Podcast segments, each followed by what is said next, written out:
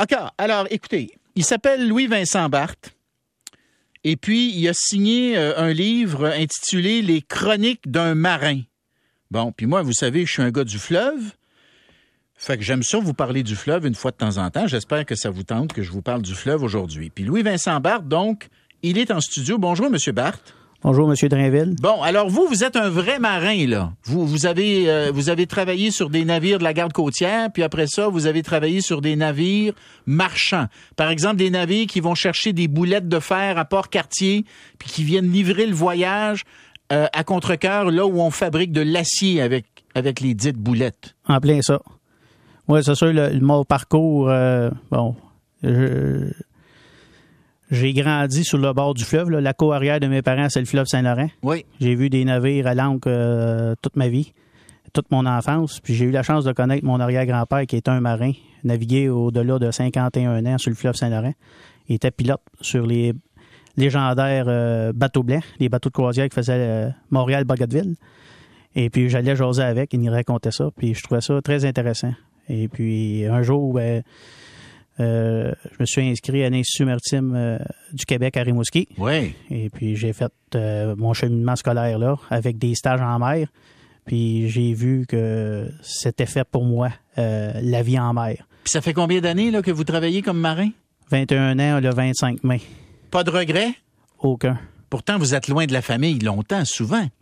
Euh, très souvent, le- la période la plus longtemps que j'ai été euh, à l'extérieur, là, j'étais au long cours.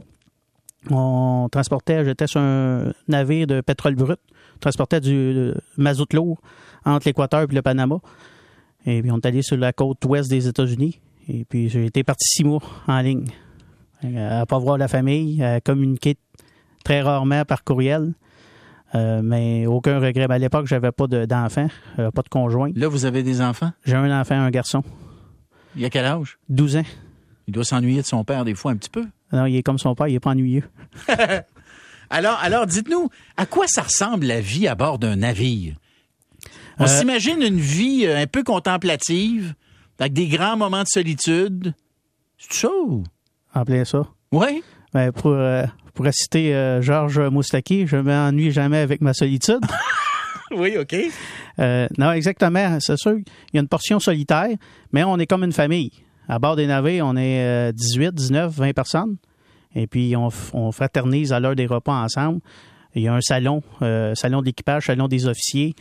Euh, Lorsqu'on n'est pas de corps de travail, ben, on- on- les gens se réunissent. À une certaine époque, ça joue aux cartes, ça Oui. joue au crib. Euh, on peut écouter la télé. Mais là, vous dites à une certaine époque, aujourd'hui, c'est quoi? C'est plus Tout le, rare. monde, tout le monde est sur son iPhone? Euh, oui, ou dans sa cabine euh, sur l'ordinateur. Mais le problème, c'est que les, les compagnies ont beaucoup réduit le nombre d'équipages. Et puis, étant les personnes, euh, moins de personnel à bord, ben, on a, Il y a disons moins- qu'on fait plus de temps supplémentaire. Ah, fait que vous avez moins d'occasions de fraterniser, C'est en plein ça. mais plus d'occasions de temps supplémentaire, donc plus de, plus de revenus, des meilleurs revenus. Oui. je- Hein? Moi, être un jeune, là, qui n'a pas peur euh, de la solitude, puis qui a le goût de l'aventure, c'est une belle carrière. C'est vraiment une belle carrière. T'es-tu payé 24 heures par jour? Non, euh, c'est les, les heures qu'on travaille. Euh, par contre, euh, on est logé, nourri, bien entendu. Oui. Euh, ça, c'est sûr, la nourriture, c'est aux frais de la, de la compagnie. Est-ce que vous mangez bien? Ça, ça dépend, Ça dépend du cuisinier. en plaisir. Hein? Oui. Le cuisinier, c'est une personne très importante à bord.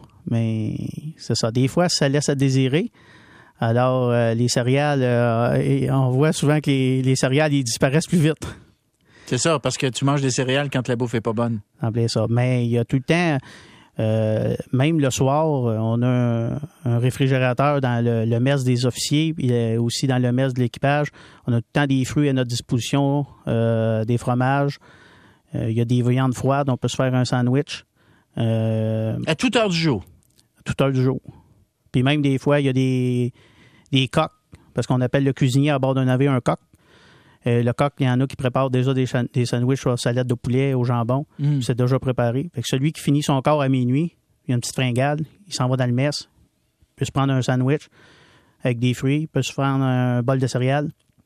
Euh, ça, il n'y a, pas de- y a aucun problème. Mais Combien ça peut faire par année, un marin? Mettons un qui commence, donnez-nous une fourchette. Je vous demande pas votre salaire, là. Mais tu sais, tu commences, puis mettons après 10 ans, puis après 20 ans. Une fourchette, là. Juste pour donner une idée. Mais, euh, vous parliez des jeunes tout à l'heure, là. Mais il y en a peut-être des jeunes qui nous écoutent, puis qui se demandent, ouais, peut-être ça pourrait être pour moi, ça. Un, disons un matelot qui est Oh. non breveté, Ouais. il peut aller chercher entre 60 et 85 000 Par année. par année. Oh, c'est Mais pas mal, ça. Naviguer entre 6 et 7 mois, Ouais, c'est ça. Faut que tu acceptes que tu es parti 6-7 mois. en plein ça. Mais so- entre 60 et 85, ça, c'est pour le premier, pour, pour quand tu commences. Les officiers, troisième mate, un 90 000. euh, deuxième mate, un, un 100 000. Puis premier officier, euh, facilement, un 120 000. là. Ça a navigué au moins euh, six mois. Puis c'est pas mal clair parce que tu es logé nourri.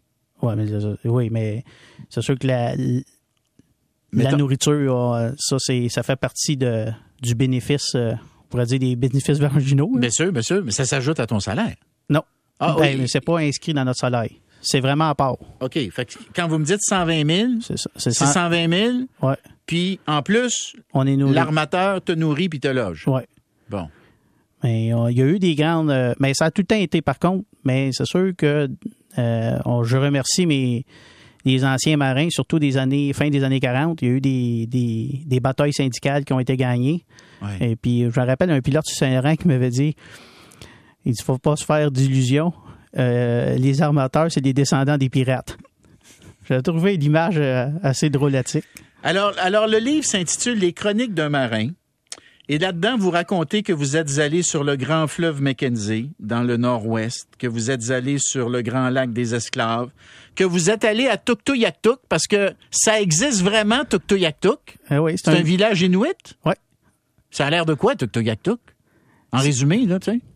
C'est un, Pas petit- c'est un petit village qui est très isolé, euh, mais présentement, même moi quand j'étais là, puis là ça fait déjà, euh, c'était en 2010, ça fait 12 ans, Hmm. euh, je suis retourné en 2011, euh, mais c'est un village qui, qui si, si on fait rien, euh, il- Ils vont mourir? non, il est prêt de disparaître à cause des changements climatiques. Oh, Parce que la banquise clo- côtière, elles euh, font. Elles elles font. font Fait plus que l'eau vite. monte. l'eau monte, puis lorsqu'il y a des tempêtes, la banquise, parce que si on a des vents de 100 nœuds, puis il y a une banquise, ça dérange pas. L'eau euh, est en dessous de la glace. Mais lorsqu'il n'y a plus de banquise, mais là, ça, fait, ça crée des vagues euh, assez euh, désastreuses. Fait que ça crée de l'érosion. En plein ça. T'es en train de détruire le, le village de Tuktoyaktuk. Bon. Puis après ça, vous racontez Journal du fleuve, Saint-Laurent. Puis vous avez aussi le journal euh, sur les grands lacs.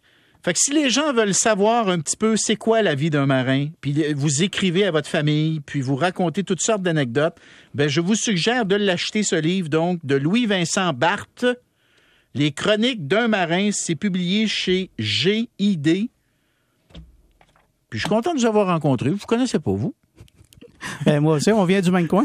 Ben oui, c'est ça. C'est ça. Vous venez de l'île Saint-Ignace. En plein ça, j'ai Mhm. j'ai- j'ai grandi là. J'ai- Je, je demeure encore là. J'ai acheté la maison euh, familiale. Puis, je- puis vous m'avez dit en rentrant dans le studio, je connais quelqu'un que tu connais. T- T- Bernard Barthes, qui était mon confrère de chasse. Hein, oui. Mon, mon, mon, mon confrère chasseur avec Tivon Laforêt. Alors, on salue Tibernard Barthes, on salue Tivon Laforêt, et je vous salue, Louis-Vincent Barthes.